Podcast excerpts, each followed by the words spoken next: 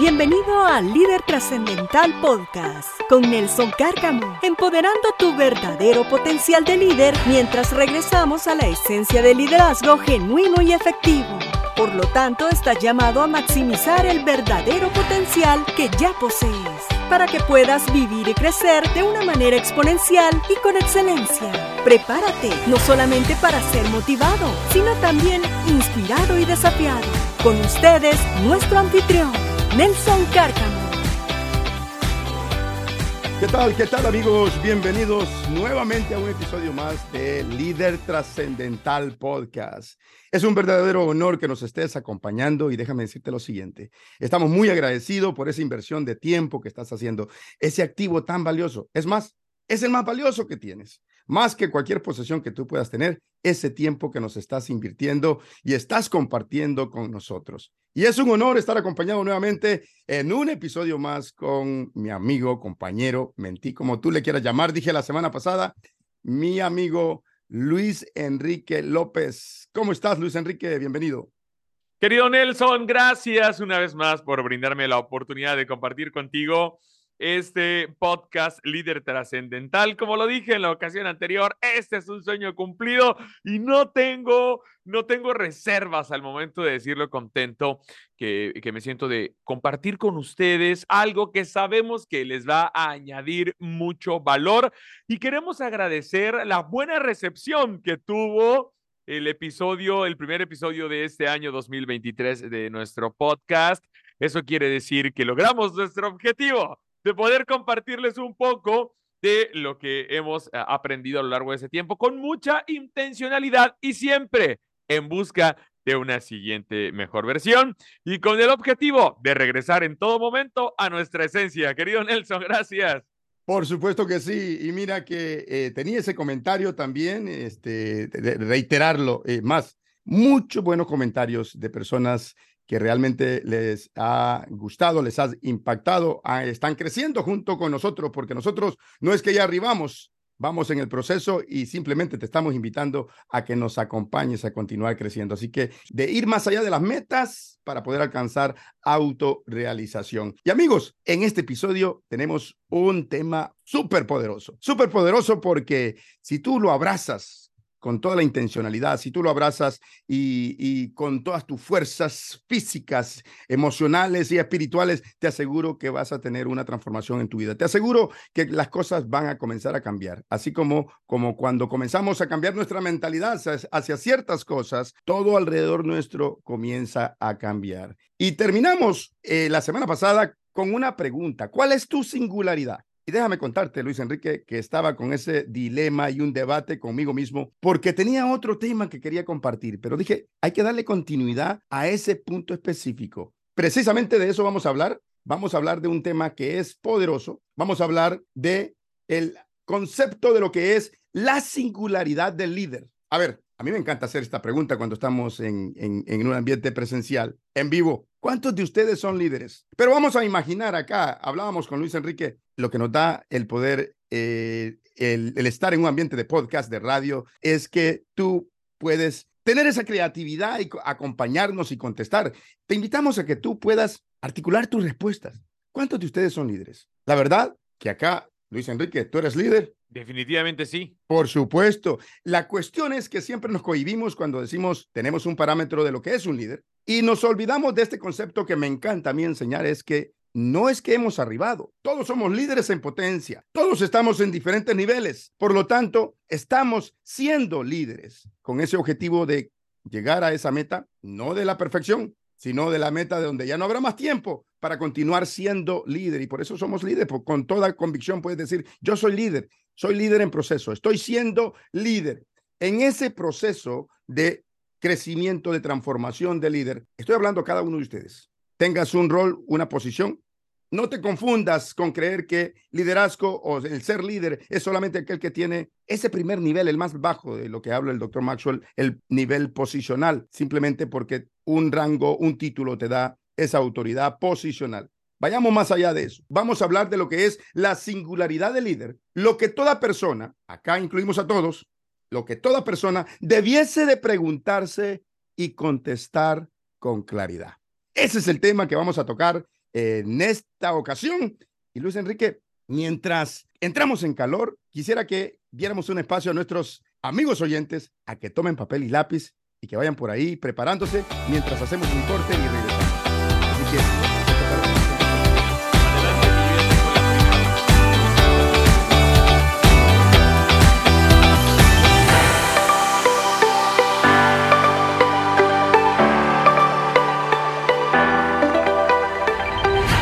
Amigos, regresamos. Espero que ya hayas tenido la oportunidad de buscar lápiz y papel para que puedas anotar, o por lo menos si no lo puedes hacer, si vas manejando, o quizás estás escuchando el podcast mientras te estás tratando de dormir o descansar, no hay problema, pero por lo menos sé intencional y piensa, participa con nosotros. Queremos que seas parte de esto. Este es tu podcast.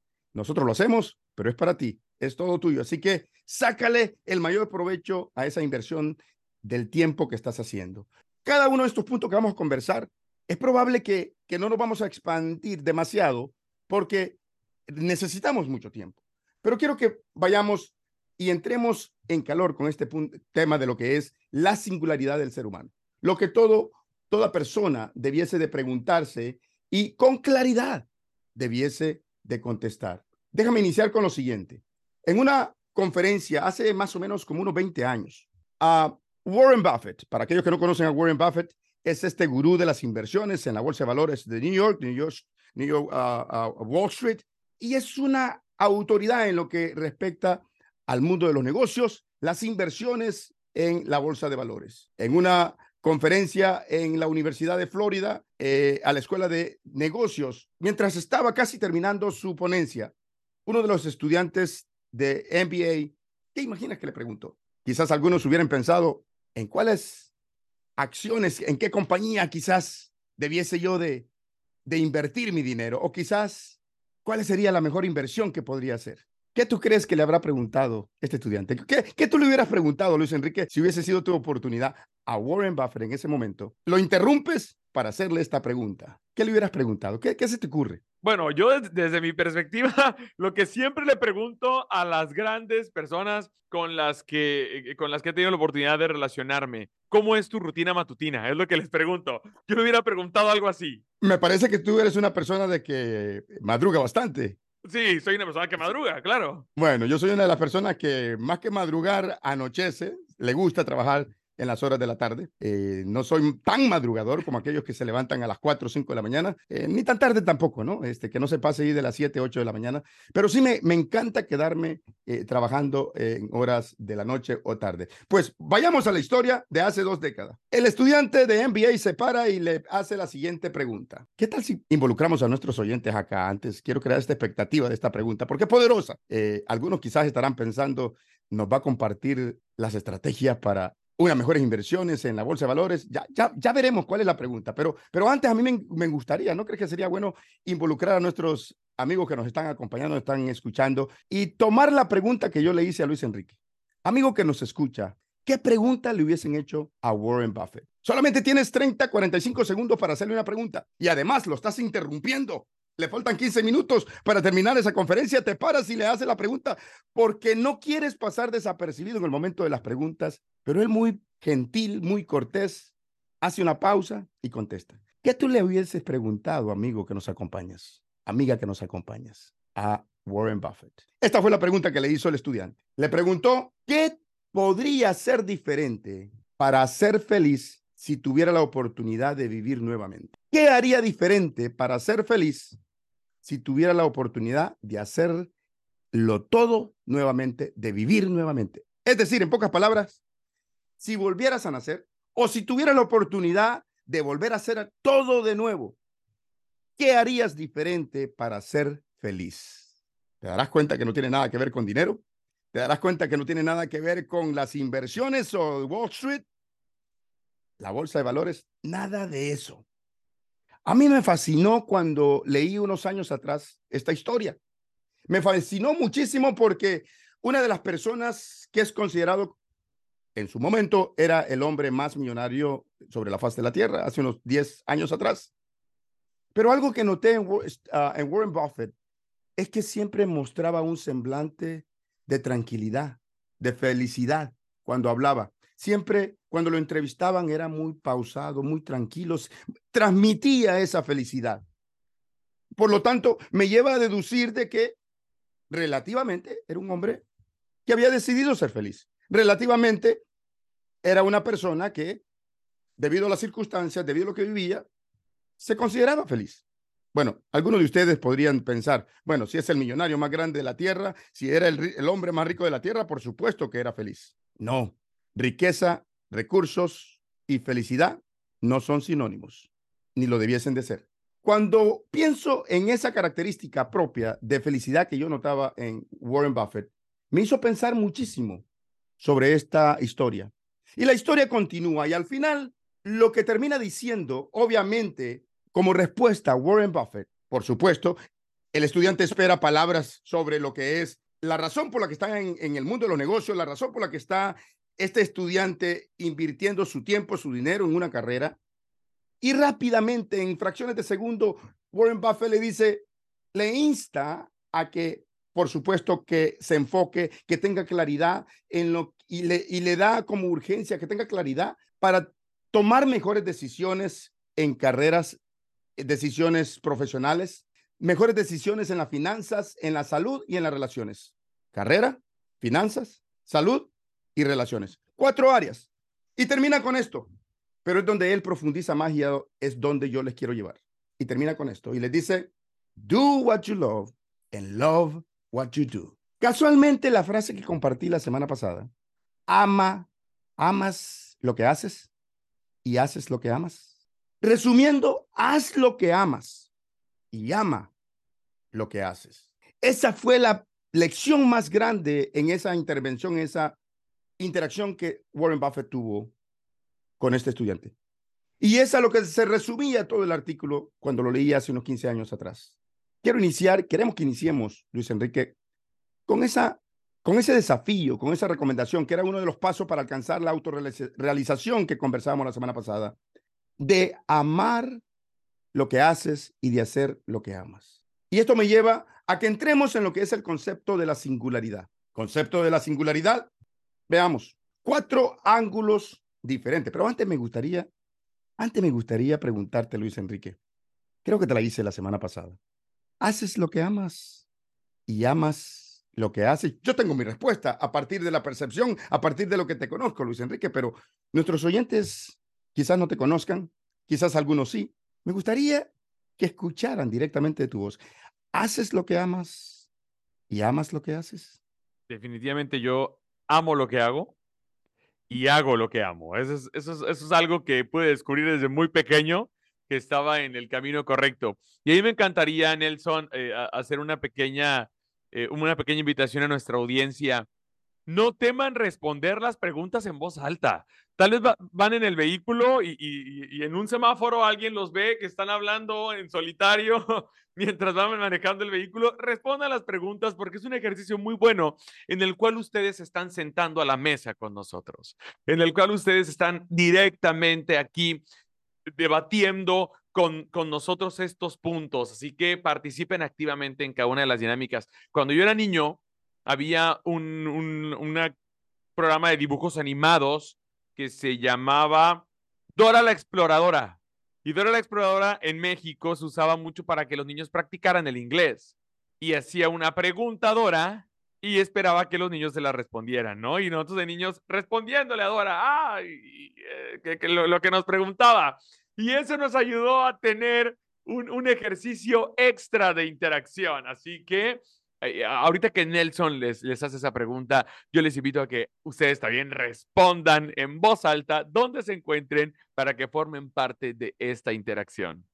Y me encanta esa recomendación, más allá de encantarme también la respuesta que diste, y porque sé y soy testigo de ello, porque te he observado eh, por ya mucho tiempo. Bueno, mucho tiempo no, no es mucho tiempo en tiempo, eh, cronológico, pero sí mucho tiempo de intensidad, de compartir, de estar en escenarios eh, compartiendo. Eh, sé que lo que estás diciendo puedo ser un testigo de que es, es veraz. Así que, y me encanta la recomendación porque cuando te escuchas decir y contestar, te estás afirmando, te estás escuchando dos veces y la reiteración es poderosa. Cuando te lo dices a ti mismo, quizás no te lo creas, pero cuando te escuchas que estás articulando y tus oídos pueden escuchar tu propia voz, tú te estás afirmando. Estás confirmando que algo que estás diciendo es algo que crees también. Excelente. Bien, vayamos a los diferentes ángulos, cuatro ángulos rapidito que tiene este concepto de lo que es la singularidad. Cuando hablamos de singularidad, inmediatamente hay varios conceptos que van a salir a la mesa. El primero es el concepto sobre la singularidad del universo. ¿Qué es eso? Que en un punto del universo donde las ecuaciones de la física dejan de funcionar, en un punto donde, mejor dicho, en, palabras más sencillas, comienza a reflejarse lo que es el infinito. Usualmente es porque las cantidades físicas, como la masa, la densidad, están creciendo y creciendo y creciendo y entra a ese punto donde se le considera el infinito del universo. Por las noches a mí me encanta ver la luna. No tienes idea. Bueno, quizás algunos de ustedes sí saben. Me encanta. Para mí la luna es tan bella. Es tan bella. Desde niño me encantaba observarla. Y al lado de la luna, tantas estrellas que se ven. Lucecitas pequeñas adornando a esa belleza en el horizonte o quizás en el cielo oscuro pero estrellado. Y quizás puedas pensar, cada, cada una de esas lucecitas es una estrella. Bueno, eso es lo que podemos observar nosotros. Pero donde entra este concepto de lo que es la singularidad del cosmos, es donde es muy probable que esa lucecita que tú denominas como estrella no sea una estrella, sino que sea una galaxia y que simplemente puedas ver una estrella. Una galaxia que sea mucho más grande que la misma galaxia, eh, eh, la Vía Láctea. Es ahí donde entra ese, ese concepto de lo que es la singularidad del cosmos, donde el infinito empieza a reflejarse el segundo ángulo de lo que es este concepto de la singularidad. ¿Y por qué te lo menciono? Obviamente este no es un programa de la NASA, ni tampoco es, eh, somos, este, eh, eh, estudiamos el cosmos o, o, astronautas acá. No, pero quiero que tengas en cuenta los conceptos en términos generales de lo que puede referirse para que tú puedas abrazar el ángulo, el concepto correcto de lo que queremos compartirte esta, en esta ocasión sobre lo que es la singularidad del líder. El segundo concepto es el concepto tecnológico. Y quizás ustedes están más familiarizados de lo que esto es. Algunos de, recuerda, algunos de ustedes recuerda esta película. Yo sé que tú la recuerdas, Luis Enrique. I, Robot, con Will Smith. Película lanzada en el año 2004. Tuvo 15, 15 nominaciones al Oscar. Ganó uno. Obviamente una de las mejores películas del año. I, Robot. No sé si tenía algún título en español, no lo sé, pero... Yo Robot. ¿Cómo se llama? Yo Robot. Oh, Yo Robot se llama, así es el título oficial. Bueno, Yo Robot. Ah, yo siempre pido ayuda, ya sea Luis Enrique o cualquier otra persona con la que estoy trabajando, porque hay dos cosas que yo no, no me atrevo a, a afirmar. Y son los títulos de los libros que se traducen del inglés al español, porque tienen unos nombres a veces que no tienen nada que ver con lo que es el título original, o las películas. Así que I Robot o Yo Robot, ¿así? Correcto. Sí, Correcto. Es una película que nos muestra lo que es el concepto tecnológico de la singularidad. Déjame explicártelo rápidamente.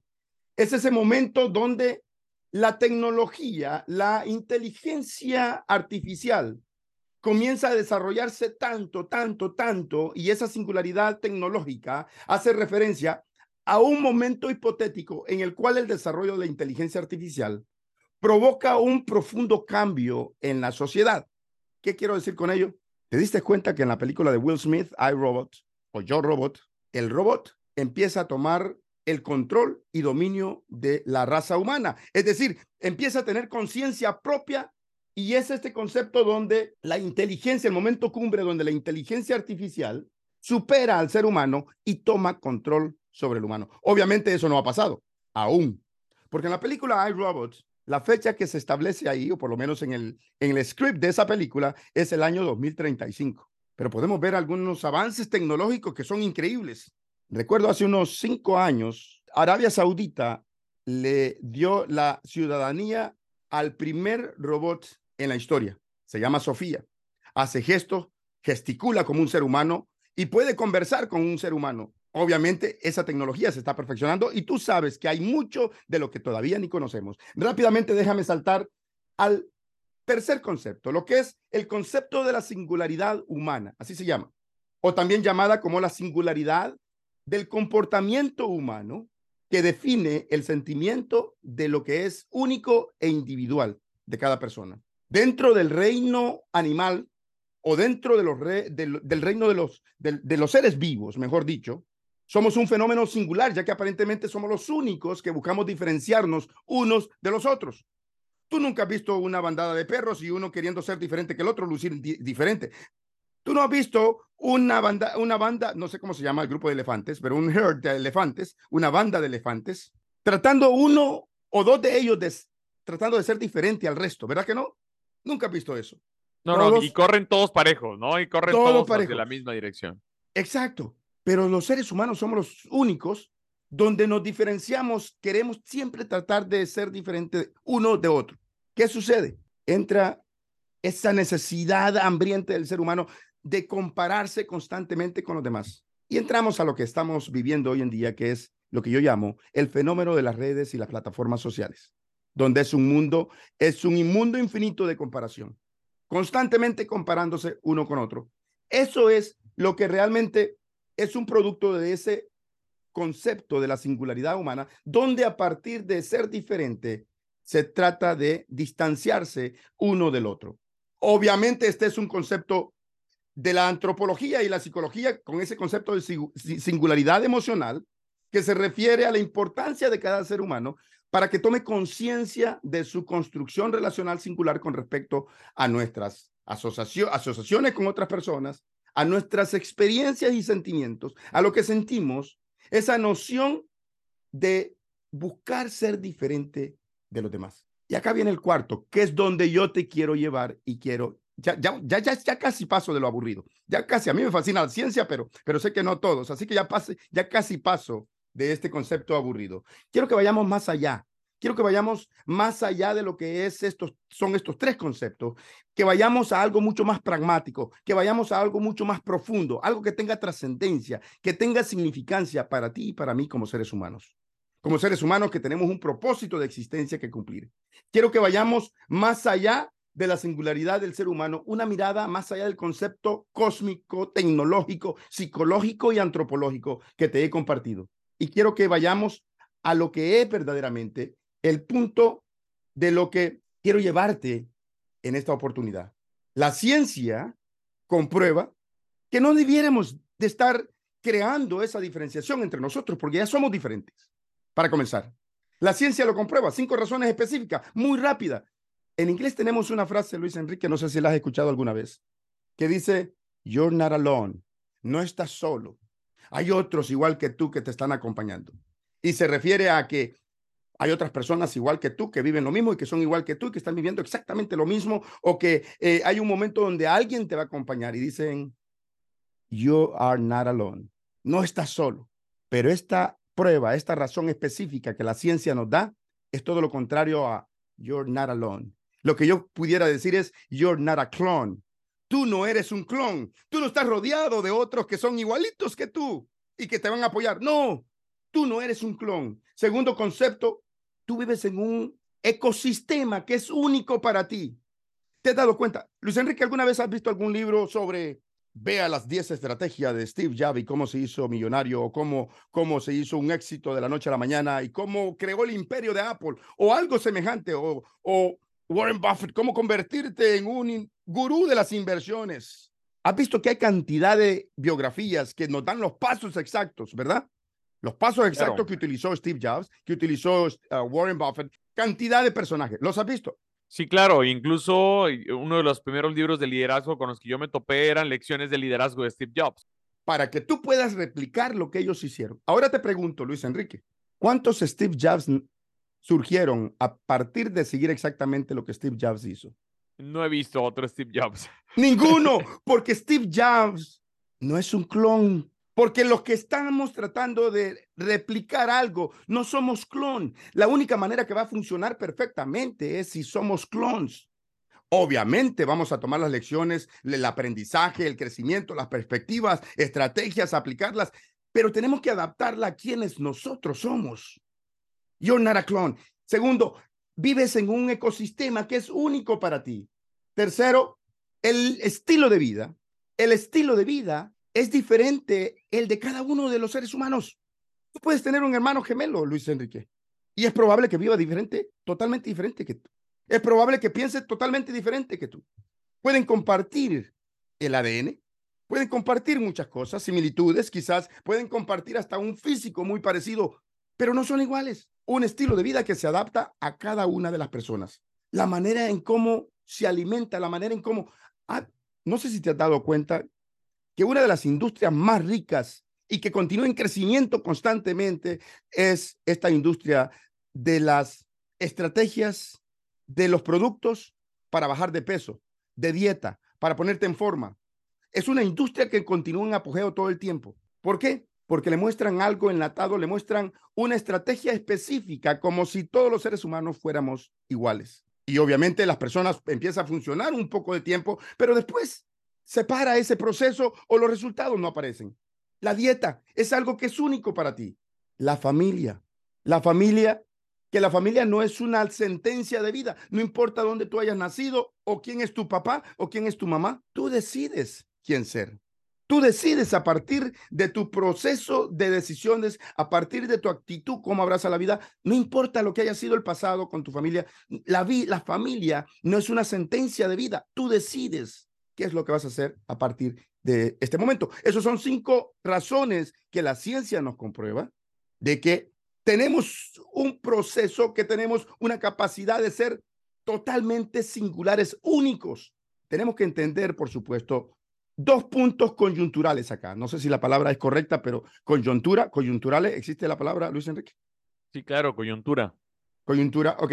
Dos puntos. Primero, entendamos, primero, la pluralidad del ser humano. Desde mi filosofía personal, hay un común denominador.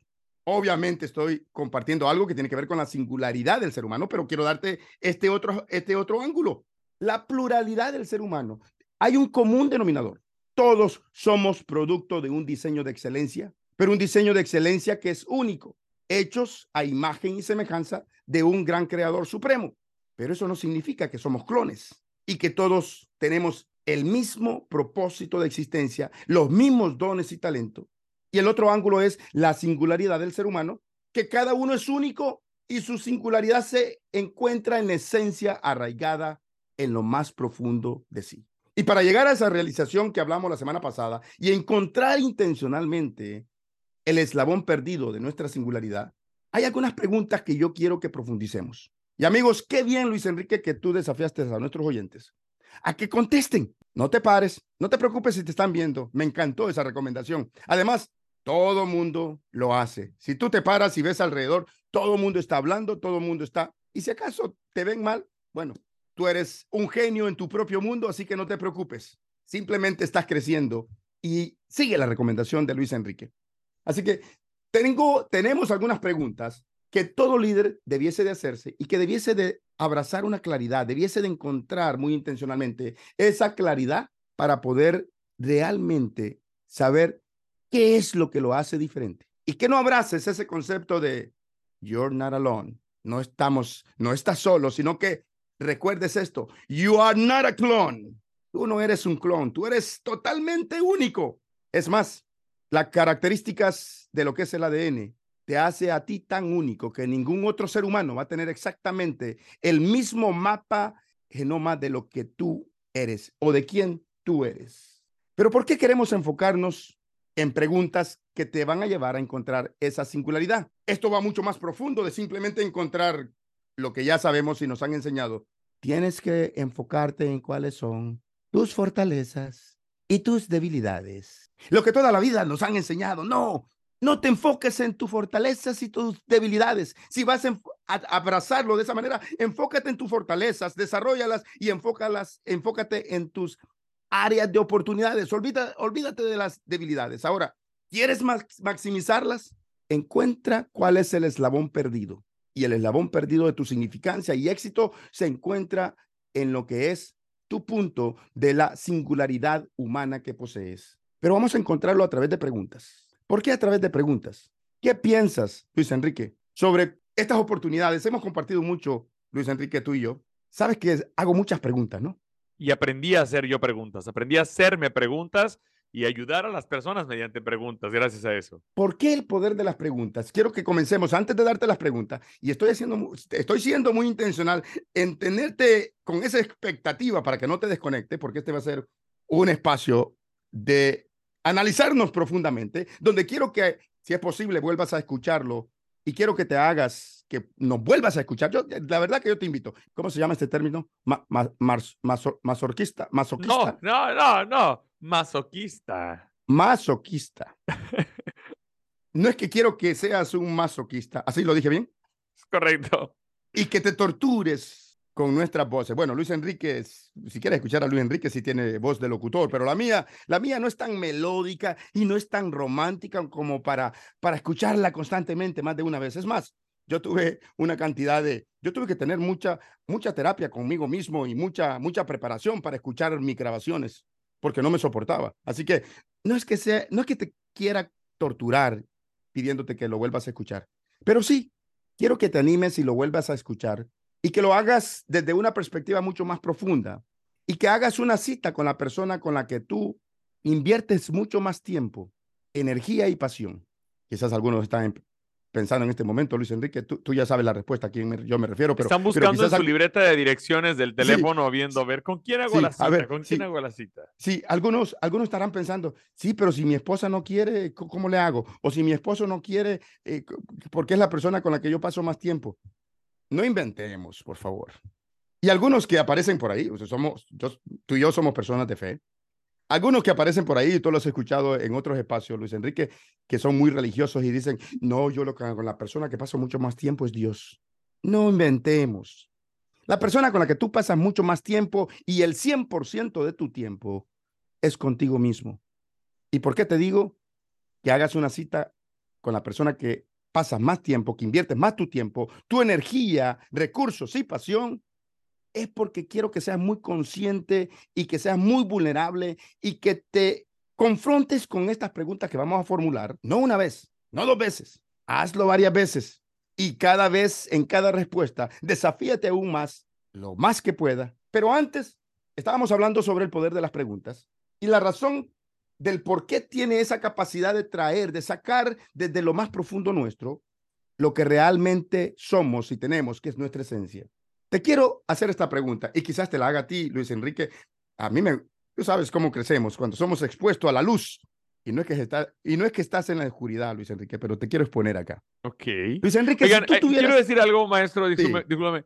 Quiero comentar algo oyentes, esto no está preparado, ¿eh? No crean que Nelson y yo eh, llegamos y decir, mira, yo te voy a hacer esta pregunta, te voy a hacer este chiste. No, no, tenemos nuestro bosquejo de lo que vamos a platicar y todo lo que aquí surge son situaciones reales, ¿ok? Realmente me está desafiando. No me abras el paraguas antes de tiempo, que tú sabes cómo has crecido y es impecable el nivel que has llegado y que has crecido eh, con, con este, abrazando este proceso, Luis Enrique y te felicito públicamente. Genial. Bien. Luis Enrique, esta pregunta va para Luis Enrique, pero va para ti también que nos estás escuchando. Luis Enrique, si tú tuvieras una hora de vida solamente, pero que tienes que resolver un problema y que a partir de la capacidad de resolver ese problema y que solamente puede ser resuelto, solamente tienes una hora para resolverlo, ¿qué sería lo que tú hicieras? Uy, la verdad, eh, inmediatamente uno piensa en con quién lo pasarías, a quién buscarías. Creo, creo, creo que mi última hora sería para reflexionar, para pedirme perdón por, las falencias que tuve a lo largo de mi vida, para reconocerme la vida que tuve. Y yo creo que lo haría buscando la paz conmigo antes de partir. Pero no te me des por vencido. No, yo sé que tú vas a, tú vas a vencer el desafío, Luis Enrique tú vas a encontrar la solución al problema. Solamente tienes una hora para resolver el problema.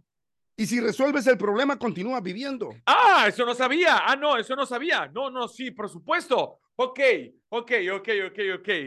Ok, ¿qué haría? Uh, no lo sé, necesito un ¿Te acuerdas Esa, ¿Te acuerdas ese show donde eh, tiene una llamada? Llame, bueno, tú lo hiciste en Cancún, tiene en el show este que te armaste. Eh, tiene una llamada de, de, auxilio a uno de sus amigos o familiares. ¿Quién va a llamar? Sí, yo lo que haría, invariablemente lo que haría sería buscar qué, cuál es el pendiente, que, el problema que tengo conmigo mismo, definitivamente. No, no puedo pensar en alguien más. Si Nelson me dice, tienes una hora para resolver un problema y puedes seguir viviendo después de esa hora, invariablemente pienso en, arreglar alguna cuestión mía. Es lo que se me viene a la mente. Excelente, para que vean que esto no está preparado y lo que todo esto que hemos y que es profundo en, en menos de media hoja, solamente con los tópicos, con palabras claves está escrito, así que no es que Luis Enrique recibe un script completo de qué es lo que vamos a hablar. Como él dijo, bosquejo. Bosquejo es una palabra muy grande,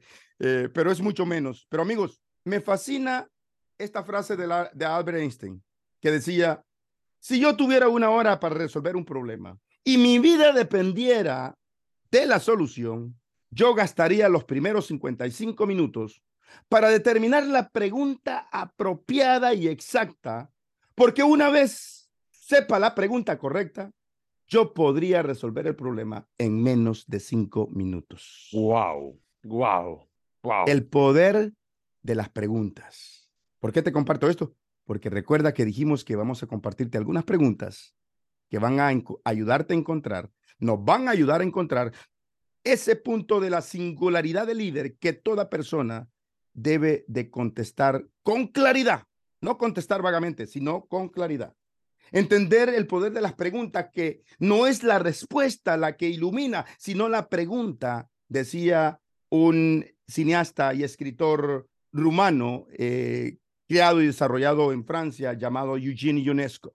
No es la respuesta la que ilumina, sino la pregunta. O lo que yo pienso muchas veces que no, la solución a las inquietudes, la solución a los problemas, la solución a las situaciones que enfrentamos, no está en la respuesta a esas situaciones, está ya impregnada en la pregunta y la inquietud misma, a lo que enciende la luz, trae la claridad a esa inquietud, problema o circunstancia que experimentamos. Hay un aspecto muy importante acá. Como persona de fe, contrario a lo que todos piensan acerca de Jesús, el líder de líderes para mí, que Jesús siempre tenía la respuesta, ¿no? Él te contesta todas las preguntas que tú tienes. Lo que voy a decir no es una suposición, es un estudio muy minucioso de lo que relata los evangelios que relatan la vida de Jesús. Te vas a sorprender de esto y quizás ya lo sepas. Pero Jesús, más que ser el hombre que siempre tenía la respuesta, es todo lo contrario. Jesús era el hombre que siempre tenía las preguntas, no las respuestas. Pero todos lo seguían y todos tenían preguntas. Déjame darte estos datos. Para ser muy preciso y como producto de un estudio muy minucioso de la historia relatada en los cuatro evangelios, a Jesús se le preguntaron, están por lo menos registradas en los cuatro evangelios, se le, se le formularon 183 preguntas. Están registradas en los evangelios. 183 preguntas. Luis Enrique. Obviamente, amigos, no crean que Luis Enrique va a tener la respuesta porque estos datos no los tiene Luis Enrique. Aquí estamos, es espontáneo esto. Así que Luis Enrique, no te sientas mal si la respuesta es, es totalmente diferente. Pero la pregunta va también para ustedes, amigos. Luis Enrique, de esas 183 preguntas, ¿cuántas crees que Jesús contestó? No tengo idea, no tengo idea. ¿Por qué? Porque yo soy del grupo de personas que, que pensaba que Jesucristo tenía todas las respuestas. Ahora, él tenía todas las respuestas, pero no las dio. Pero de 183, ¿qué te imaginas? ¿Cuántas preguntas crees que contestó? Mm, o sea, alrededor de la mitad, tal vez. Eh, 83, alrededor de 92, sí, 91. Sí, 91. A Jesús se le hicieron 183 preguntas y él, cuando digo contestó, él contestó todas las preguntas, pero digo directamente. Ok. Directamente contestó tres preguntas. Wow, no lo puedo creer. Pero aquí viene el detalle. De esas 183 preguntas, solamente contestó tres preguntas, pero de esas 183 preguntas, él reformuló 307 preguntas. Ok, ok, ok, ok, ok. Buena lección. De acuerdo a Luis Enrique, estoy recordando cada una de las de los momentos que tuvimos de mentoría en el pasado y me dijiste, maestro, quiero hacerle una pregunta. Y te dije adelante con toda confianza.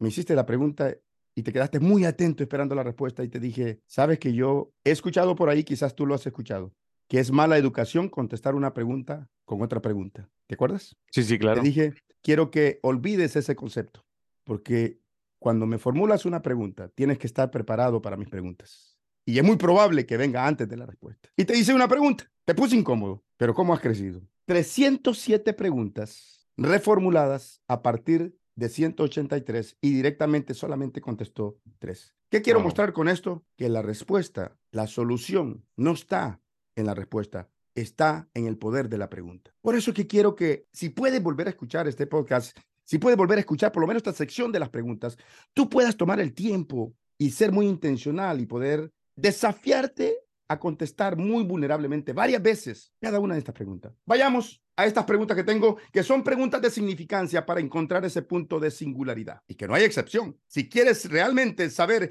qué es lo que te hace diferente de ti con el resto de los seres humanos, es algo que tienes que abrazar, es algo que tienes que contestar. Y acá viene la primera y me lleva a este maravilloso y majestuoso libro. Obviamente puedo hablar, es el mío. Estoy hablando de mi libro, Regresando a nuestra esencia. Esta pregunta tiene que ver con una frase que escribí al inicio en la primera página. Es más, acá estamos en video, podemos vernos. Pronto nos veremos. Les adelanto, les adelantamos, ¿sí? La primera pregunta es, ¿por qué existes en la Tierra? ¿Por qué esta pregunta es poderosa? Porque no todos tenemos y somos víctimas de esa frase que decía al inicio, You're not alone. No estás solo. Todos son igual que tú. No, eres único, eres especial.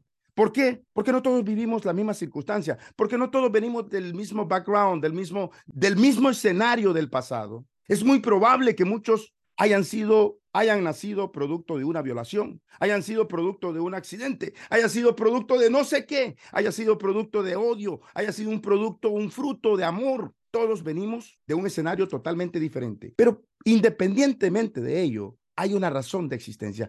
Lo importante es que tú sepas por qué existes en la tierra. Y quiero, antes de darte la palabra, Luis Enrique, para que compartas acá lo que te motiva, lo que te desafía, lo que hace mover desde lo más recóndito de tu conciencia, de tu ser, cuando te formulas esa pregunta, por lo menos en este momento, quiero leer esta frase que escribí en la primera página de este libro. Y dice, ¿por qué existes en la tierra? Y está parte de la respuesta. No solamente para vivir y morir, no solamente para crecer, ir a la escuela, ir a la universidad, casarte, tener hijos, tener nietos si es que tienes suerte y morir. No solamente para vivir y morir, sino para hacer la diferencia. Tú fuiste diseñado con excelencia para liderar y hacer la diferencia. Punto final. ¿Qué quiero decir con punto final? No tenemos otra opción. Fuimos diseñado, diseñados para liderar y hacer la diferencia. Luis Enrique, ¿qué te mueve cuando escuchas, cuando te formulas, cuando piensas sobre esto? Cuando, cuando yo recibí mi, mi, libro, Regresando a nuestra esencia, yo lo pedí en Amazon, así que pidan ustedes también. y me llegó rapidísimo. Y después Nelson me lo firmó cuando estuvimos juntos. Y ya me llevaba mi ejemplar para regalármelo, pero yo ya tenía el mío. Yo, yo me adelanté y ya llevaba mi libro. Recuerdo eso. y, y, y cuando, cuando recibes esa pregunta, en primera dices, este libro es de desafío. E, e, este libro no es ojear una revista en el, en el consultorio esperando que el dentista se desocupe. este es un libro de desafío. Y yo, me, yo inmediatamente pude responderme esa pregunta. O sea, pese a que me confrontó y dice, eh, eh, ¿por qué, ¿por qué naces? ¿Por qué estás en esa tierra? ¿Por qué existes en esa tierra? ¿Por qué existes en esa tierra?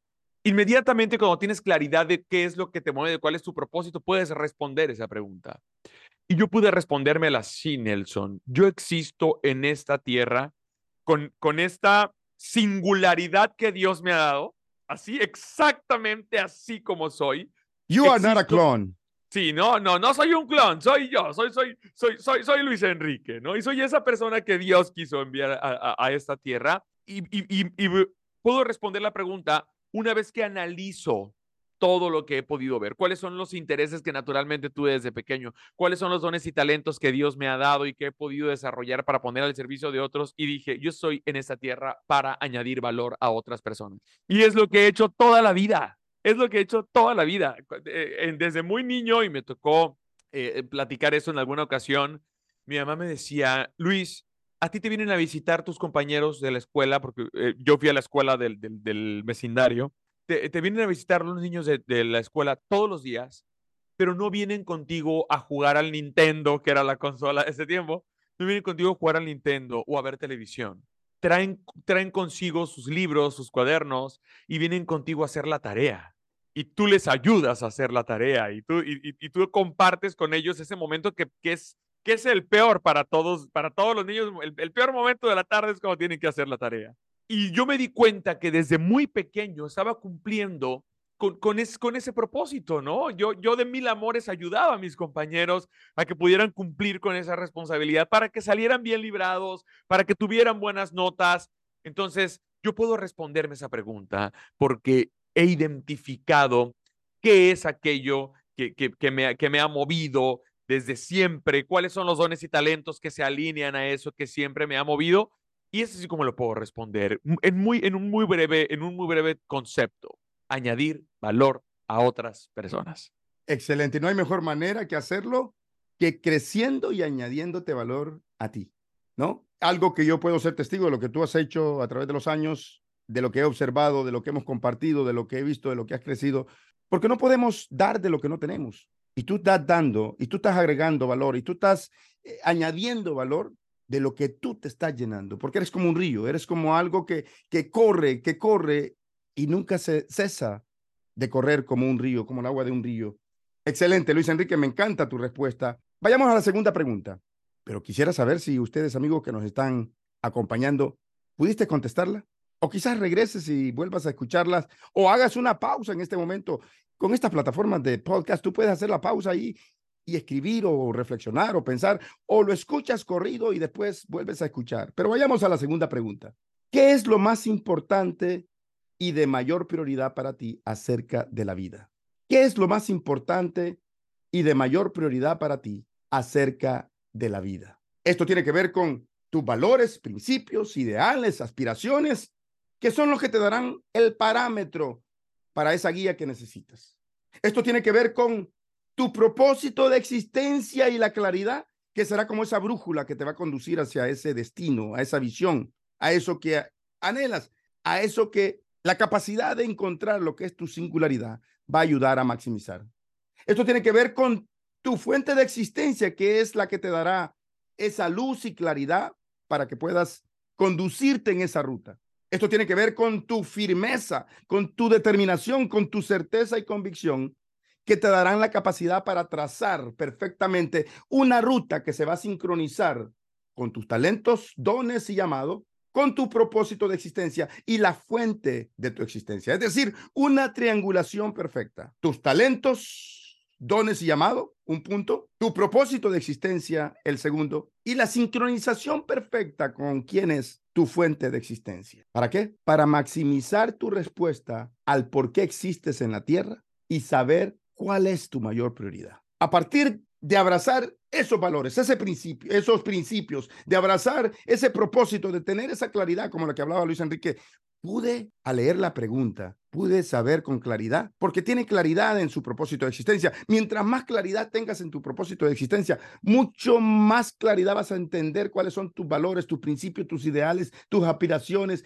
cuál es, eh, es, cuál es tu fuente de existencia y esa sincronización perfecta te va a llevar a entender y a dar una respuesta, a articular y más que articular, a vivir como estilo de vida la respuesta a la razón del por qué existes en la tierra y que no eres una casualidad, que no eres un accidente independientemente de cómo tú hayas sido engendrado y haya sido el fruto de que tú hayas por el cual tú hayas llegado a la tierra. Pudiste haber sido producto de una violación y tienes un propósito poderoso. Tienes un propósito poderoso y te invito a buscar personalidades que han sido personas de influencia, que son personas de influencia en la actualidad o en el pasado, donde tuvieron un pasado que fue muy doloroso. Y podría mencionarte muchos, pero no quiero perder tiempo en ello. ¿Cuál ¿Qué es lo más importante y de mayor prioridad en tu vida? Algo que quieras agregar acá, Luis Enrique, sobre lo que es la importancia de tener claridad en lo que es importante y mayor prioridad para cada uno de nosotros. Definitivamente, la importancia de la claridad es obtener esa nitidez de la visión que tienes para tu vida, porque algo que no que no puedes observar eh, en su exacta dimensión va a ser algo que nunca va a estar 100% comprendido por ti. Entonces, procura siempre, es más, paso cero, claridad en todo lo que vayas a hacer. Tomando, eh, parafraseando lo que, lo que hace Nelson, para que puedas eh, continuar con el proceso, es importante tener claridad.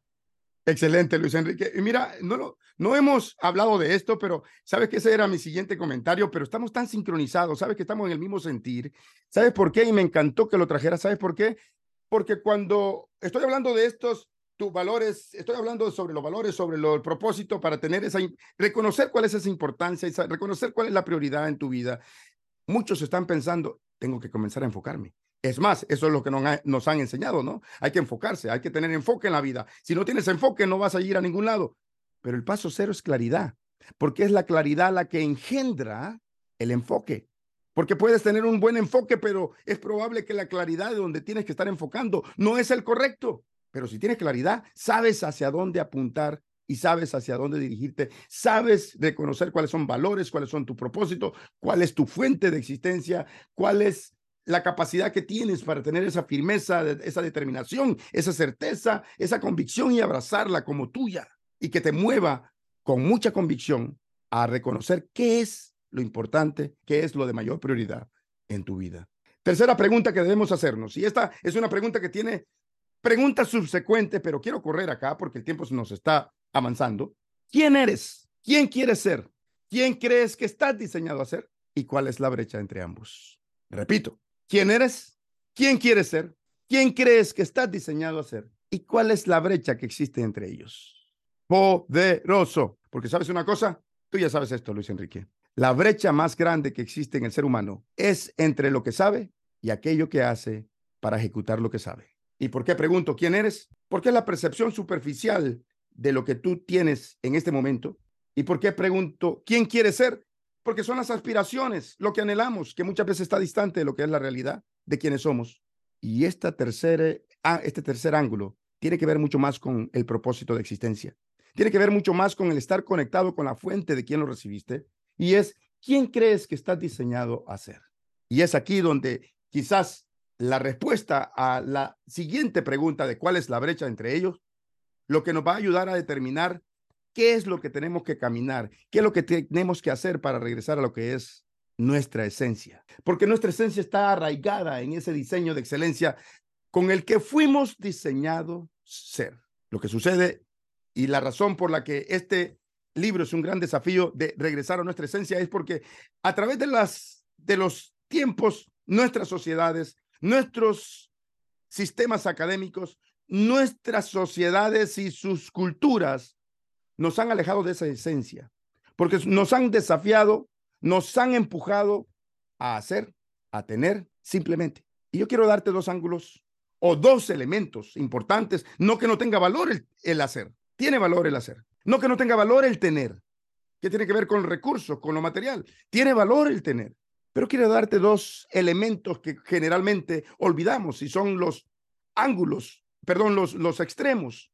Primero, se nos olvida y la sociedad, los sistemas académicos, se les ha olvidado a enseñarnos a ser, a encontrar quiénes estamos determinados ser, a ser alguien, a ser la persona, el individuo, el líder que estamos diseñados a ser, a convertirnos y continuar siendo en ese proceso de la vida. Y el otro extremo, esas columnas que protegen, que guardan todo lo que la sociedad ya nos ha enseñado, que es a hacer para tener. El otro extremo es dar. ¿Cómo te lo pondría? Tenemos cuatro columnas que tenemos que abrazar. Tenemos que ser, entender quiénes somos y quiénes estamos diseñados a ser. Para que podamos hacer, para que podamos tener. Pero no termina ahí con tener. Termina con dar, porque más bienaventurado, dice por ahí un libro que admiro muchísimo, es el que da que el que recibe. Porque el que da es como el riachuelo, como el río que deja su agua fluir y alimenta el mar constantemente, contrario a lo que es el que simplemente se queda en tener, que es como un estanque. Y hablábamos la semana pasada, todo aquello que se estanca en algún momento va a apestar. Luis Enrique. Es correcto. A mí me gusta siempre hablar de esto pensando en, en una cuesta arriba. En una cuesta arriba donde si te detienes no nada más te quedas estancado, sino que te vas hacia abajo. Y le acabo de añadir algo. En la parte en la que te vas hacia abajo de reversa, incluso por la inercia de la caída, quedas más lejos, más atrás de donde originalmente habías comenzado a subir. Por eso es sumamente importante que puedas responder estas preguntas en tu vida, porque son estas preguntas las que por sí solas, por el, por, por el concepto de preguntarte. Al, principio, cuando hablábamos de la importancia de hacerse preguntas, yo, quise señalar eh, que cuando te cuando aceptas preguntarte cosas, por sí mismo, eso te saca fuera de la zona de confort. Eso te saca de la zona de confort. El, aceptar cuestionarte. Y eso te ayuda a avanzar, a no estancarte y no apestar. E incluso antes de que el agua comience a apestar estancada, comienza a generar mosquitos que andan por ahí picándole, picándole a la gente y causando enfermedades y, y causando muchas molestias. O sea, incluso estancarse puede llevarte a causarle molestias a otras personas, no, no, nada más a ti. Y moverte, eh, moverte a la acción a través del desafío de hacerte preguntas es un excelente paso inicial para comenzar ese proceso de crecimiento.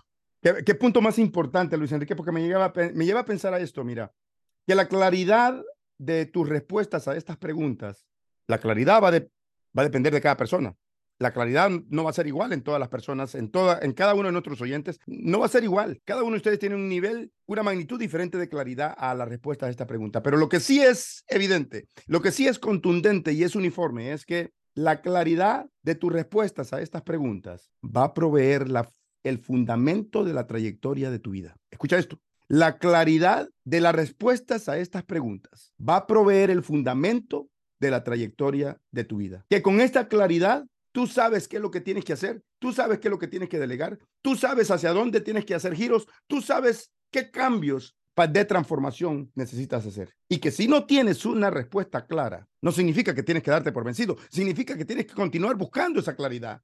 Porque si no tienes esa claridad en la respuesta, vas a comenzar a sentirte como lo que mencionaba Luis Enrique, estancado, desmotivado y susceptible a lo que otra persona pueda pensar. Muy frágil a lo que los demás puedan hacer y es muy probable que termines en la agenda y en el plan de alguien más. Y recuerda lo que dijimos, you're not a clone, tú eres único, tú tienes un punto de singularidad, yo tengo un punto de singularidad, Luis Enrique tiene un punto de singularidad. Y cada uno de nosotros tiene la responsabilidad de encontrarlo, porque es ahí donde está tu esencia, es ahí donde tenemos que regresar, es ahí y con ello que tenemos que ser la diferencia y la respuesta que daba esa pregunta al inicio de por qué existes sobre la tierra. Ahora, vayamos a la sexta pregunta. Ya vamos a terminar. No se nos, no se nos desesperen que esto es profundo. Esto es para, esto es para profundizar en cuatro horas, cinco horas, pero solamente tenemos apenas una hora y estamos pensando en hacerlo más corto para que ustedes no se sientan tan aburridos. Sexta pregunta. ¿Cómo puedes mejorar el mundo? La sostenibilidad de tu propósito de existencia la prosperidad y la vitalidad colectiva. Es decir, te lo resumo en una pregunta más corta. ¿Cómo puedes cambiar el mundo? ¿Cómo esa pasión que sientes por cumplir tu propósito de existencia puede darte la sostenibilidad en todos los aspectos, comenzando desde lo físico, lo material, siguiendo con lo que es lo almático, lo emocional y dándote una plataforma de trascendencia y que alimente lo que es tu aspecto espiritual. ¿Cómo puedes cambiar el mundo? Comenzando a cambiar el tuyo. Desarrolla una respuesta concisa, desarrolla una respuesta precisa acá porque Luego de desarrollar una respuesta, tienes que comenzarte a, ponerte a trabajar en ello. No es que encontrando la respuesta se, se, solucionó tu problema, así como la pregunta que hacía al inicio con Luis Enrique, el ejercicio que hacíamos. Si tienes una hora y tienes que resolver un problema y tu vida depende de ello, ¿qué harías? No, acá tienes que desarrollar una respuesta concisa, precisa y comenzar a trabajar en ello. No se te va a solucionar, no vas a cambiar el mundo a partir de simplemente encontrar la respuesta. ¿Cómo puedes cambiar el mundo? Es muy probable que tú digas, las circunstancias que tengo son la, la evidencia real de que realmente estoy estancado, no puedo seguir adelante, simplemente esto lo considero un fracaso o mi vida es un fracaso. Tú puedes pensar lo que tú quieras. No tengo las posibilidades económicas. Yo nací en una familia muy pobre, yo nací en un país muy pobre. No es que mi familia, mi papá, mi mamá son aquí o son allá. O yo salí, nací con una discapacidad, incapacidad, no sé qué es el término correcto. Discapacidad. Discapacidad física. Yo nací con con algo que, que realmente me obliga y no puedo cumplir mi propósito de existencia. Si tú estás entendiendo esta palabra, tú tienes la capacidad, no importa tu background, no importa tu, tu, tu historia pasada, no importa de dónde vengas. Y déjame darte dos ejemplos puntuales, que para mí son, tenía tres, pero por tiempo solamente te voy a dar a dos. Nick Vujicic, joven, nacido en una familia eh, en Australia de origen eh, serbio. Muchos de ustedes lo conocen. Bueno, la mayoría va a decir, no, no lo conocemos. Nick Vujicic, sí lo conoces. Te aseguro que sí lo conoces. Es este joven que no tiene piernas, no tiene brazos y que es uno de los conferencistas más exitosos y que más ocupado está durante todos los años, donde las organizaciones para llevarlo tienen que esperar entre año y medio, dos años, dos años y medio. Un hombre que ha sido un éxito, que ha sido un emblema de superación, dos títulos universitarios, un conferencista que motiva, que desarrolla a lo que son los segmentos de jóvenes en diferentes países alrededor del mundo.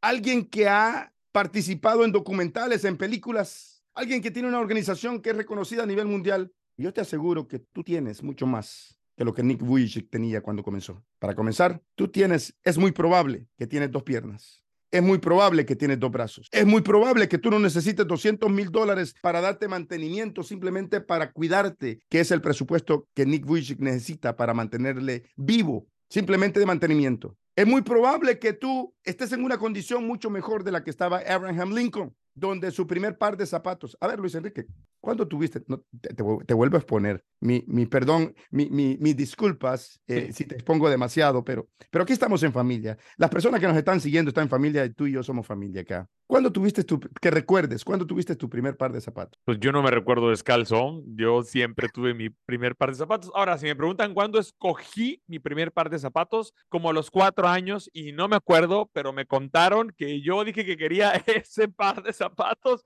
y ese tuve que llevarme. Ahora imagínate Abraham Lincoln. Su primer par de zapatos lo tuvo a los 14 años. En todas las elecciones que participó, todas las perdió. Es más, una de ellas solamente sacó una cantidad de votos que daba pena, realmente. Pero ¿sabes qué? Se convirtió en uno de los presidentes más exitosos, presidentes más exitosos de Estados Unidos, uno de los hombres cuya biografía se leen más alrededor del mundo, por su liderazgo, por su capacidad de impactar. La pregunta que yo tengo es, ¿cómo tú puedes cambiar el mundo? ¿Tienes más Estoy seguro que sí, que cualquiera de estos dos ejemplos que te he dado. La diferencia es cómo tú abrazas esa responsabilidad de cómo encontrar esa respuesta que tenga claridad concisa, que le pueda dar vida a ese propósito de existencia, que pueda contestar cada una de estas preguntas que estamos formulando. La siguiente pregunta que tengo es, y es la quinta, ¿cuál es la historia que quieres contar con tu vida? Imagínate que sos un cineasta o un escritor, eh, guionista de película. ¿Cuál es la historia que quieres contar con tu vida? ¿Por qué hago mención a un cineasta o un guionista de película? Porque el guion lo puedes escribir tú. Porque mucha gente está esperando que otros escriban su historia, pero en la vida tú y yo tenemos la responsabilidad, tenemos la capacidad de escribir nuestra propia historia. ¿Cuál es la historia que quieres que tu vida cuente? Esto se trata del presente, eso se trata de este momento. Si tuvieras la capacidad de escribir una historia de tu vida, ¿cómo se llamaría, Luis Enrique? ¿O en qué se basaría? ¿Cuál sería tu sueño? Oh, qué buena pregunta.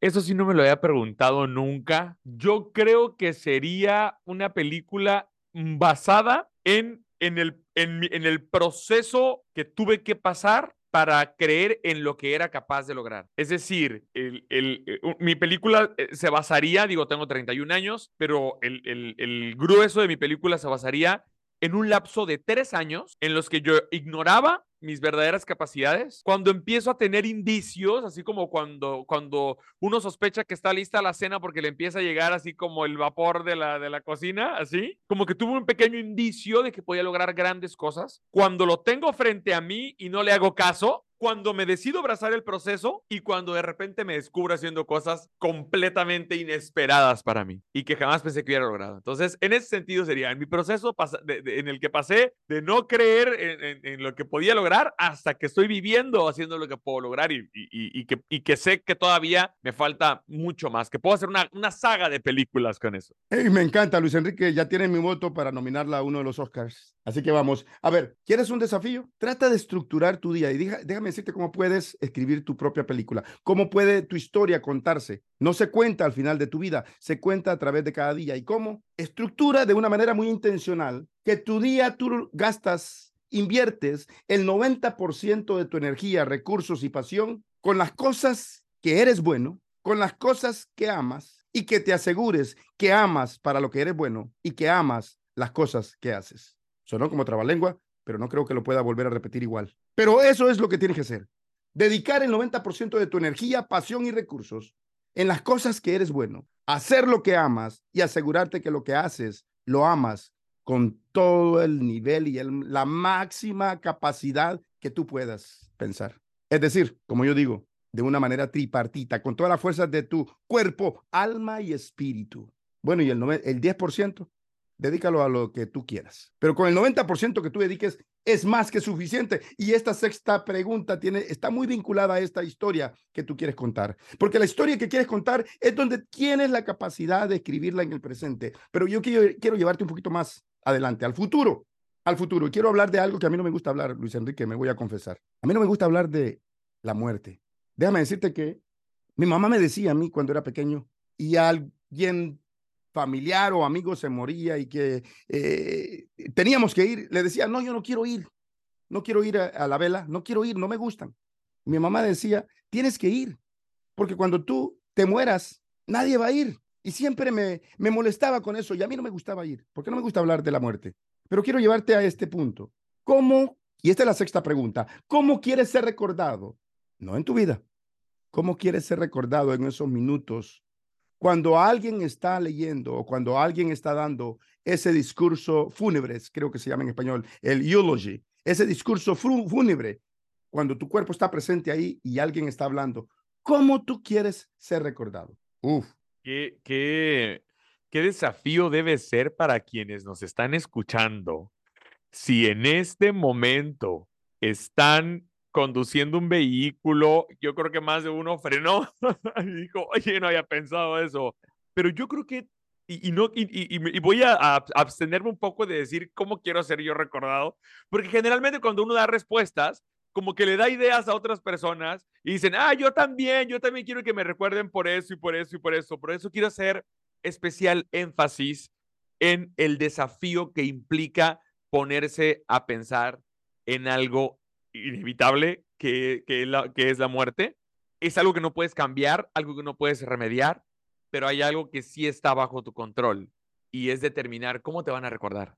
¿Qué es lo que van a decir de ti ese día que no estés? Que, estés físicamente, pero que tu alma ya, es, ya, ya, ya no esté. Que, que, tú estés con el Creador, aunque tu cuerpo todavía e, e, e, esté ahí frente a todos. Eso sí está bajo tu control. Y, y yo sí he pensado en eso. Yo sí he pensado en eso desde hace unos cuatro o cinco años y cada cosa que hago está orientada a, eso, a cómo va a ser el responso, qué es lo que, qué es lo que las personas, y sabes qué, sabes qué pienso, pienso que todavía no conozco a la persona que va a dar ese discurso, porque, porque pensar en que, en que, ah, ¿quién, ¿quién va a ser? ¿Va a ser tal persona? ¿Va a ser tal de mi familia? ¿O tal persona a la que he podido añadirle valor? Siento que me limitaría a decir, enfócate en esas personas por ahora. Mejor prefiero pensar en que no lo he conocido para constantemente ir explorando campos fértiles o terrenos fértiles donde sembrar cada vez más semillas de crecimiento, de liderazgo y posibilidad, Nelson. Excelente. ¿Y sabes por qué dije, excelente, Luis Enrique? ¿Sabes por qué dije esta pregunta está vinculada directamente con la anterior?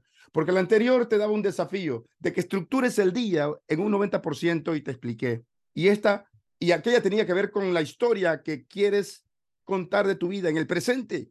Esta tiene que ver con el futuro, pero que no se escribe en el futuro, se escribe ahora. Y quiero dejarte el siguiente desafío. Si sigues estacionado ahí porque creo que Luis Enrique visualizó muy bien o te hizo una pausa de repente, así frenaste de repente, aunque no estés manejando, pero te hizo reflexionar de repente, quiero dejarte el siguiente desafío y quiero que lo hagas, es en serio. ¿Cómo quieres ser recordado? ¿Cuál es el discurso fúnebre que te gustaría escuchar?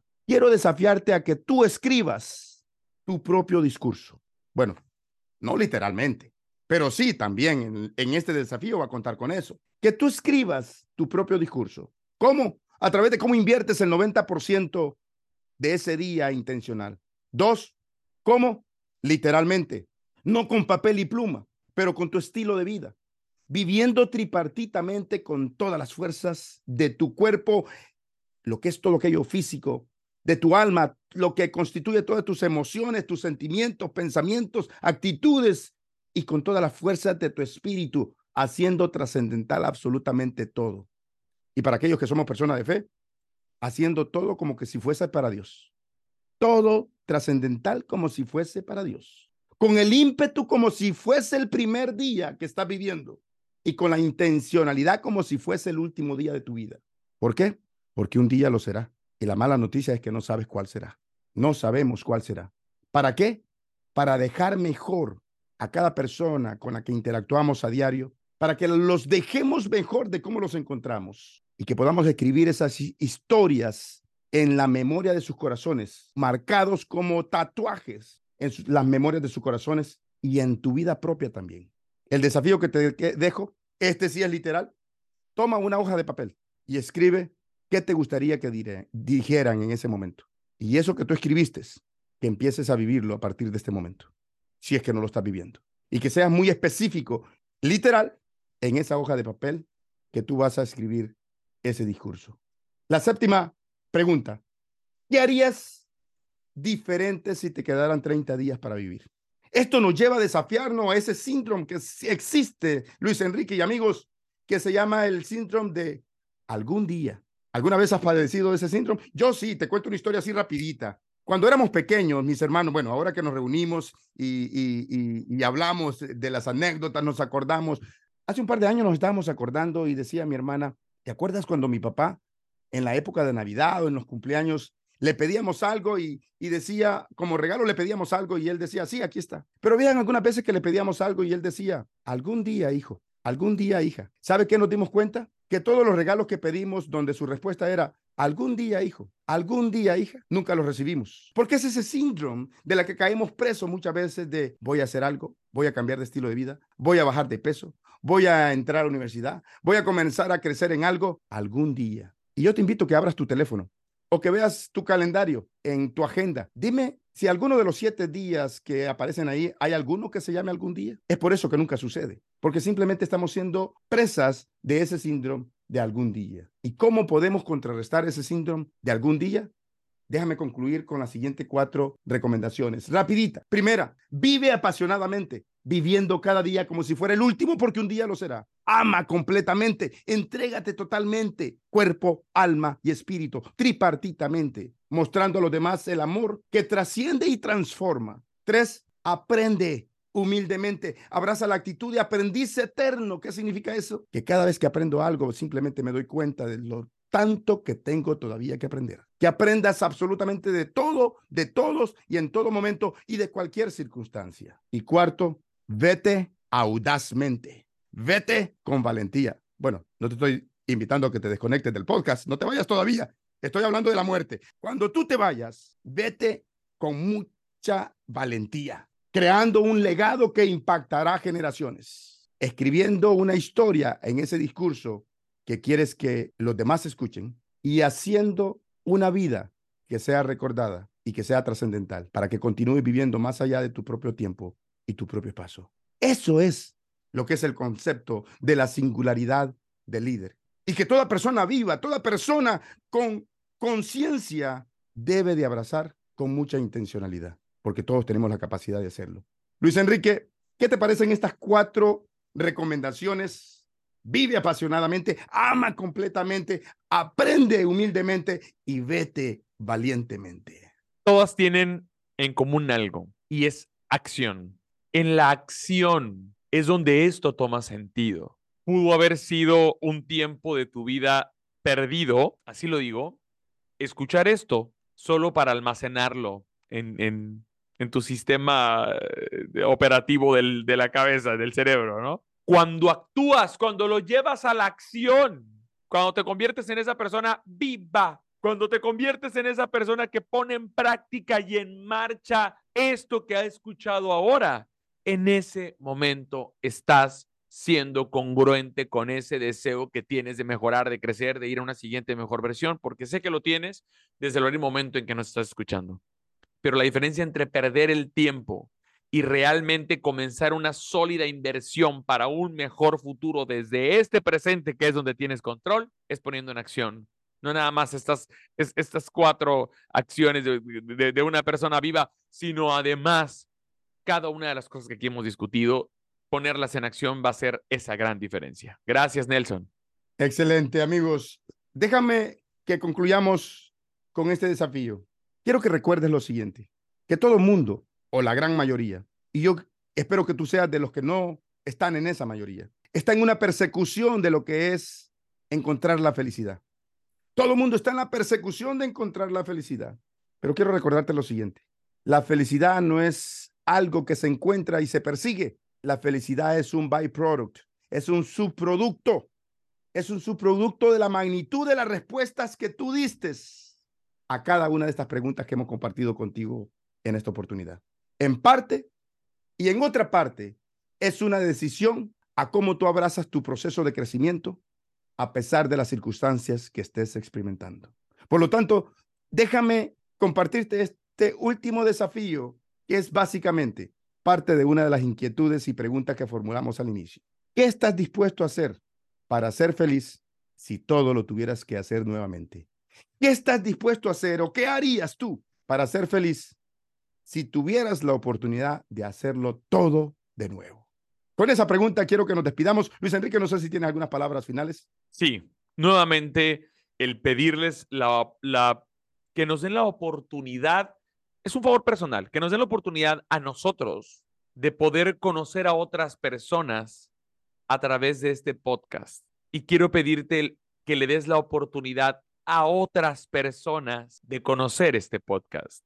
No temas hacer, eh, eh, buscar por ahí en la plataforma en la que nos estés escuchando la parte que dice compartir, que te genere un link y enviarlo a esa persona que crees que puede serle útil. Y permítenos a nosotros conocer a esa persona. Y quizá nunca la veamos, quizá nunca nos, nos, nos texteemos con esa persona, pero estoy seguro que en la hora y momento en que compartamos esta filosofía y esta visión de, crecimiento y de expansión, vamos a conocernos. Y permite a esas personas que conozcan a un par de personas que todas las semanas buscan moverte a una siguiente mejor versión y que siempre buscan desafiarte y moverte a la acción. Muchas gracias, Nelson. Excelente, Luis Enrique. Qué manera de concluir. Amigos, haz caso al consejo que te está dando Luis Enrique, que es muy bueno. Porque si hubo algo que te agregó valor acá a ti, déjame decirte que uno de los primeros pasos que podemos abrazar para ser un líder trascendental es continuar agregando valor a los demás. Así que compartiendo, suscribiéndote, tú lo puedes hacer. Y de una manera muy sencilla. Así que acompáñanos la próxima semana, que nosotros estaremos aquí con mucha pasión, con mucha determinación y muy enfocados y sobre todo con mucha claridad de esa siguiente mejor versión que queremos que tú alcances.